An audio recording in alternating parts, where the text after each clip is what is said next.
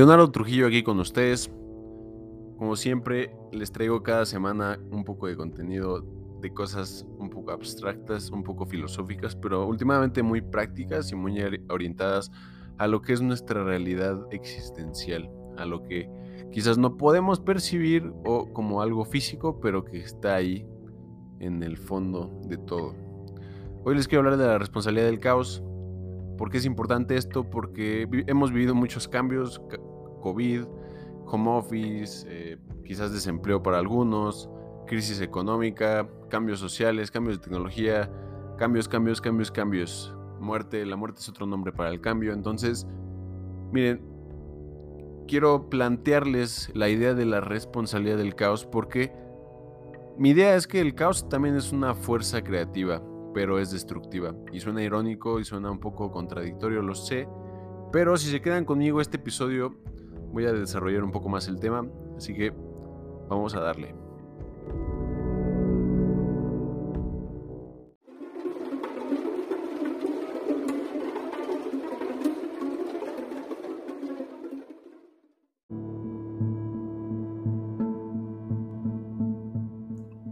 ¿Y por qué la responsabilidad del caos? Se preguntarán. Pues estoy retomando de hecho el tema del podcast pasado, el menticidio, porque de manera muy extraña, creo que el menticidio hecho de manera correcta puede dar pie a nuevas formas de percepción de la realidad de manera positiva para los individuos que coexisten en, en una sociedad y los individuos que coexistimos de manera global en este pues, mundo global, ¿no?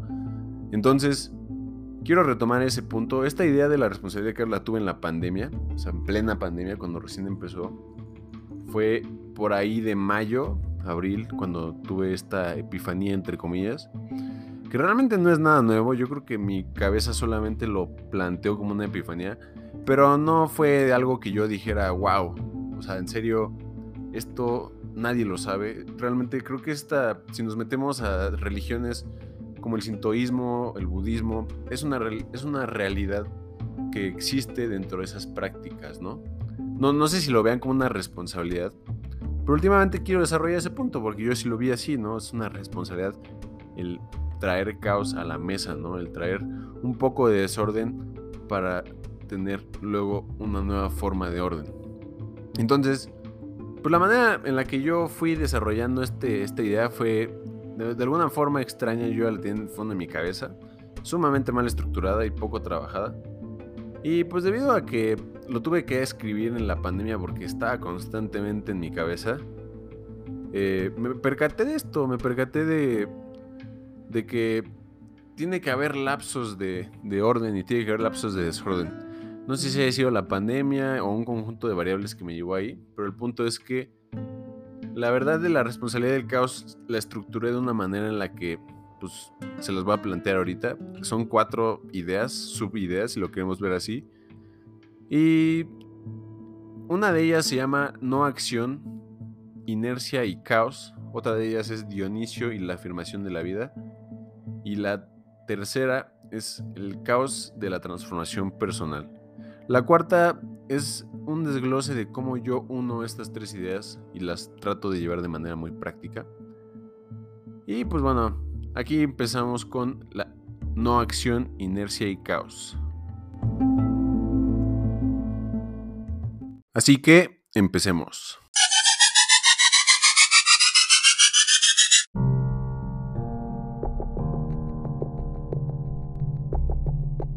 No acción Inercia y caos. El Tao no hace nada y aún así no deja nada sin hacerse. Lao Tse, el libro del camino. Cierto grado de abstracción se requiere para quizás poder llegar a ver estos patrones en la realidad. O quizás lleva a decirle no abstracción, porque de alguna forma es observar sin juzgar y permitir que las sensaciones te permen sin resistir y si eres como yo, tal vez percibas esto como algo normal. Pues a pesar de que empiezas intenciones, si algo en el camino no se siente del todo bien, pues lo desechas por instinto. Y yo tengo y he tenido muchas veces en mi existencia esa tendencia de acción a la no acción a veces. Literalmente me percato esto en mis relaciones personales y en mi toma de decisiones que a veces podría considerarse impulsiva. Y si algo en mí lo siente sumamente forzado, no lo hago. O sea, si se siente bien, lo hago. Y es de alguna forma intuición. Y de alguna forma, pues esa flexibilidad, pues no siempre la he tenido. Y de hecho, justamente en las veces en las que tengo una fuerte rigidez y apego hacia alguna idea, cosa, persona, pues siempre suelen aparecer enseñanzas para enseñarte a fluir un poco más, ¿no?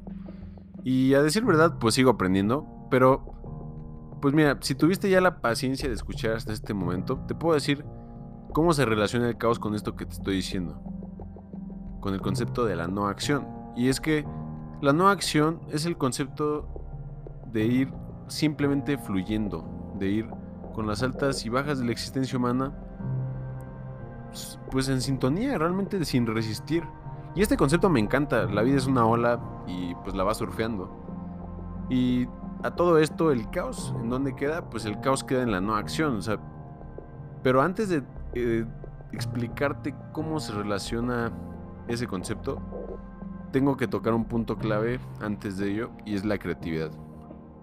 La creatividad es de índole caótica, tiene todo que ver con la innovación y reconstrucción de algo para tener la capacidad de crear, pues tienes que tener la capacidad de también moldear realidades para poder crear.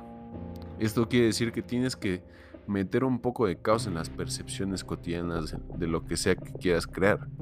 Y remoldear toda la estructura, pues sí, o sea, es literalmente restablecer un nuevo orden. Pero lo que es interesante es el hecho de que nuestras acciones pues sí tienen repercusiones que van más allá de nuestra comprensión muchas veces, ¿no? El famoso efecto mariposa. Y aquí es donde entra el concepto de la no acción y la inercia. Porque una vez iniciado el proceso creativo y dada la naturaleza mecánica de nuestra psique y el universo, cada una a su manera, obviamente, podemos ir iniciando creaciones y dejar que las acciones que hicimos anteriormente hagan el resto de la inercia que llevaban por el simple hecho de haber sido accionadas. Esto en sí pues es un proceso creativo en el que empujas, te dejas deslizar, vuelves a empujar, te vuelves a dejar deslizar. Y pues es decir, eh, entrar en un poco de caos cada, cada cierto tiempo te va a ayudar a estirarte un poco, a avanzar un poco más rápido, a entrar en esa inercia de acción a través de la no acción. Y esa inercia va a hacer que cada vez las cosas se vayan acomodando de acuerdo a las acciones previas que han ocurrido. De alguna forma, tú al ir fluyendo con la realidad a través de esta acción, de la no acción, y a través de, del caos intermitente, pues vas, vas avanzando a veces hasta más rápido, ¿no? ¿Por qué? Porque vas sin fijarte a la realidad o sea, emerges a la realidad sin tener una estructura sólida a la cual perteneces, una ideología. Y ese es el primer punto de la responsabilidad del caos.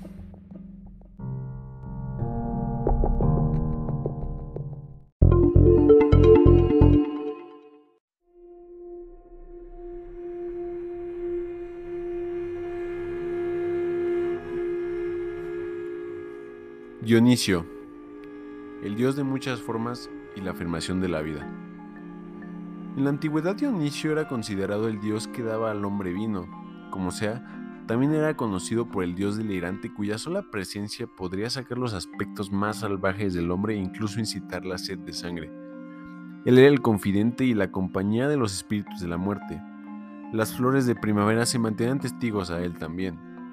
Y más allá de las bendiciones del mundo natural, yacía el vino, Dionisio era el dios del más bendecido éxtasis y el amor más empalagoso, pero también era el dios más perseguido, el dios del sufrimiento y la muerte, y todas las personas a las que Dionisio amaba y todas las que lo amaban compartían su trágico destino. Walter Otto, Dionisio, mito y culto. En la antigua Grecia se hacían rituales para idolatrar y brindar tributo al dios Dionisio. Y quiero hablar de Dionisio porque es algo muy relevante para el concepto del caos. Y ahorita lo vamos a ver. Pondré extenderme bastante hablando de sobre el culto que se le daba a Dionisio, pero el punto al que quiero llegar es que Dionisio era el dios de la fertilidad. y a la par era el dios de la muerte. Era llamado el gran ambivalente. La naturaleza misma de este símbolo inspiró a personas como Nietzsche a expresar en sus textos lo que llamaba la afirmación dionisíaca de la vida, que no era otra cosa más que una afirmación completa e integrada de la totalidad del ser, donde los aspectos negativos y destructivos del ser no son rechazados, excluidos o empujados, sino que son vistos como un aspecto necesario de lo bello, lo bueno y lo verdadero. El decir sí a la vida, aun en sus problemas más extraños y duros, la voluntad de vivir, eso es a lo que yo llamo ser dionisíaco. Crepúsculo de los ídolos, Nietzsche. Y justo es el punto al que quiero llegar con la parte 2 de lo que he conceptualizado como la responsabilidad del caos. El poder cultivar nuestra capacidad de encarar e igualmente afirmar los horrores de la vida o las alturas de la felicidad en la misma magnitud. El caos conlleva una responsabilidad porque él trae intrínseco en sí mismo la capacidad de elevarnos a los deleites sensoriales del cielo o bajarnos a los horrores y tragedias del infierno. En él yacen tanto el placer como el sufrimiento, y afirmar la vida es afirmar el caos intrínseco en esta naturaleza. Este es el segundo punto de la responsabilidad del caos.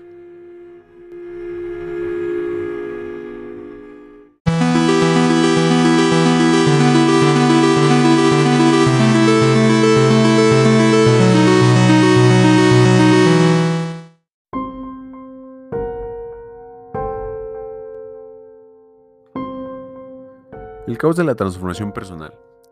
Debes estar preparado para arder en tu propio fuego. ¿Cómo podrías renacer sin haberte convertido en cenizas? Nietzsche. Así habló Zaratustra. Convertirnos en quien pudiéramos ser, ¿no es eso una idea increíble? Más increíble que caer en la debilidad del nihilismo. Es una posibilidad en la cual nos responsabilizamos de nuestra existencia al grado de estar dispuestos a dejar morir todo lo que creíamos ser a cambio del ideal de lo que queremos ser vive latente en todos nosotros. Bueno, siquiera eso es lo que yo creo. Y quizás de un poco, de una manera un poco sesgada, pero sinceramente no creo que haya alguien cuya realidad esté predicada en el hecho de que quieren existir para ingerir drogas convulsivamente y vivir sin responsabilidades. Los nihilistas son personas sumamente destructivas y es ahí donde tienen razón. La vida no tiene sentido, pero en nosotros radica la capacidad de poder darle sentido a nuestra vida. Y son dos extremos de los que hay que cuidarse, tanto de la figura nihilista caótica y destructiva como la figura de responsabilidad, orden, creación y tiranía. Crecer como persona implica manejar con habilidad y moverte en el espectro de estos dos filamentos de la vida. Por supuesto es fácil hablar de esto, pero encarnar esta filosofía incluso para mí ha llegado a ser un reto. En especial porque es solitario el camino y lamentablemente a veces sufrimos de fuerzas externas y resistencias internas a nosotros ya, sea forma de amistades, relaciones, de cualquier índole que no comparten pues nuestra visión de vida. Eh, y bueno, lamentablemente, una persona al temer lo desconocido te trata de bajar a su nivel inconscientemente. Y no es que haya niveles, mm, más bien lo pondría como quizás objetivos e ideologías que una persona trata de presionar sobre ti inconscientemente. Pero bueno, dejando, dejando lo real de un lado por el momento, es válido que nos hagamos una pregunta y, saber si realmente es probable o si sería posible que cambiáramos completamente quiénes somos. Así sin más, de un instante a otro. Así como una, un destello instantáneo. Y mi respuesta a esa pregunta sería que sí, sin duda. O sea, creo que sí se puede cambiar. Eh, de hecho, si reflexionamos en nuestras vidas, ¿cuánto tiempo eh, pudiste haber entreteniendo una idea antes de estar dispuesto a soportar el caos de la encarnación de esa idea. Y de eso se trata este punto. El caos te permite a, no estar sujeto a diversas identidades que se han atado a quien crees que eres. Identidades que se reducen a las condiciones en las que has sido engendrado en este mundo. Y en serio, piénsalo. O sea, ¿realmente quieres ser un molde más? O sea, y puesto que somos criaturas conservadoras y eh, nuestra naturaleza tiene esta índole de conservar energía, literalmente. Y mediante esta premisa tratamos de mantener una estabilidad. Por supuesto que es difícil crear una identidad de la nada. La premisa de nuestro conservadurismo natural es que estos cambios en nuestra identidad deben de ser graduales y esa es una manera de lograr, en efecto, un cambio duradero en quienes somos para llegar a un ideal de lo que queremos llegar a ser. Pero, eh, realmente, para eso, no.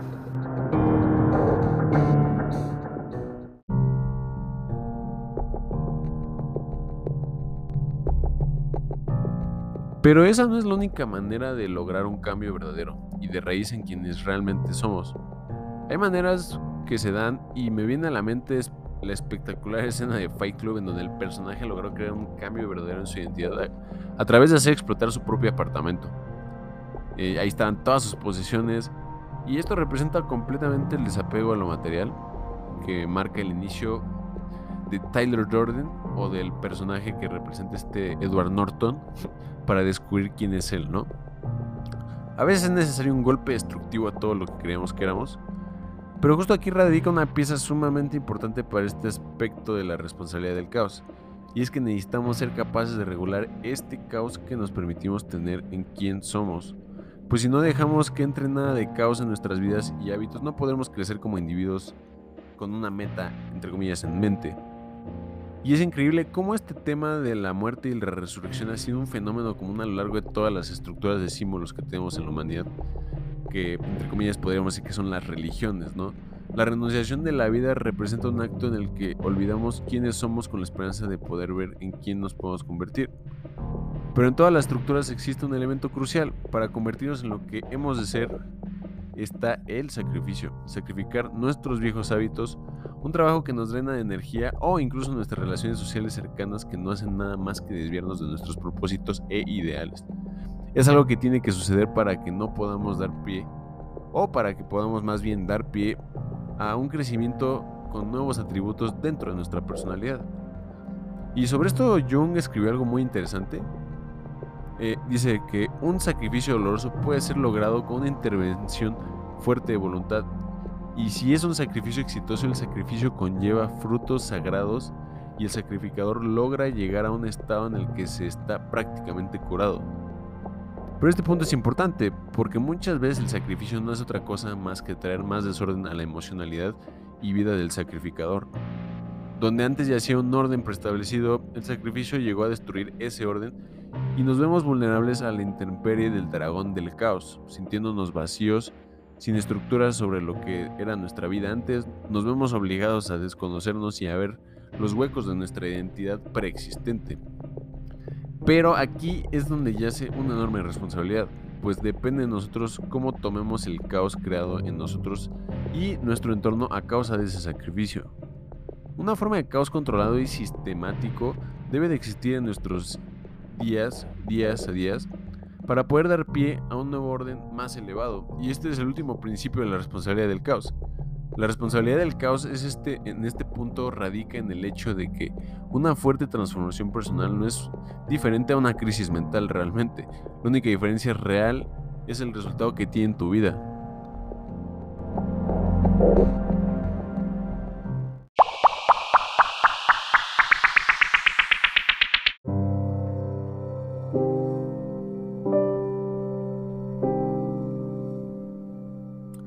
Y ahora vamos a pasar al punto clave de esto, que es cómo todos estos puntos previos que tocamos, la no acción, Dionisio y el caos de la transformación personal, cómo todo se junta. Y me hice la labor de crear este podcast a través de, la fuente que es el escrito que hice hace casi un año, más de un año, porque a lo largo de mi existencia me he percatado de cómo muchas veces he juzgado en mí este caos intrínseco en mi ser y hasta hace poco realmente he comprendido que debo de aceptarme, ¿no? Y creo que esta es una lección para todos, deben de aceptarse tal cual son, eh, pero con la aceptación de ese rasgo como intrínseco en mi ser y como muchos de ustedes que escuchan van a tener rasgos que puede que no acepten del todo, deben de reconocer que existen ciertas responsabilidades a la hora de tener esos rasgos. Así como todas las personas que existen, poseo la responsabilidad por mi simple existencia, ¿no? Y esa responsabilidad me ha invitado a hacer las paces con mi esencia en vez de reprimirla. Y mediante ese diálogo con mi sombra he llegado a estos ideales. Eh, ser yo representa caos y puesto que quiero llegar a ser lo mejor que pueda en este tiempo limitado de existencia que se me ha brindado, tengo que ser capaz de responsabilizarme y mejorarme a través de este camino, del caos, mi camino. Y para esto he creado estas máximas, son realmente nada más tres, apelan a los principios que ya vimos, pero van sumamente interrelacionadas. Y la primera es, es impulsarse y dejarse de llevar el resistir y soltar, el aceptar los horrores y los deleites de la vida con el mismo entusiasmo, el ser capaz de destruirme, ir al infierno, volver más sabio y con la intención de compartir mi experiencia con mi sociedad. Y así es como todo se junta en este camino. No son cosas que tenga presente siempre realmente, pero recordar que las diferentes formas de caos en mi vida son una, responsabilidad me sirve como un ancla de realidad realmente y me ayuda mucho a no perderme en los acertijos y trampas que la mente llega a tener sobre nosotros mismos, ¿no? Para los cuales de alguna forma pues yo he sido víctima de mi propia mente y no me gusta esa posición, la abandono y a través del caos, eh, a través del caos pienso vencer el caos, mi caos, y esa es mi contradicción y mi camino de vida. Y aquí te planteo unas preguntas a continuación, ya para cerrar este tema. Y es, ¿a qué extremo estás dispuesto a hacer tu esencia más pura a pesar de las opiniones de los demás? ¿En serio estás dispuesto a no crecer a los confines de, donde, de donde tu existencia y tu Dios interno te permitan crear? ¿Estás dispuesto a ceder tu existencia ante lo que las circunstancias han posado sobre ti? ¿O estás dispuesto a crear una con tu conciencia eh, y crear este mundo en el que sea digno morir? Eh, ¿Te pasa que tienes caos dentro de ti y de alguna forma lo rechazas? ¿Y lo has intentado escuchar? Cuando te habla de sus necesidades, ¿le has dado ese peso en ti sin ceder a su voluntad? Porque saber escuchar esa voz desde los confines de la cordura es una enorme responsabilidad y te voy a decir por qué. Porque el caos es una energía renovadora, pero es destructiva. Abraza la responsabilidad del caos.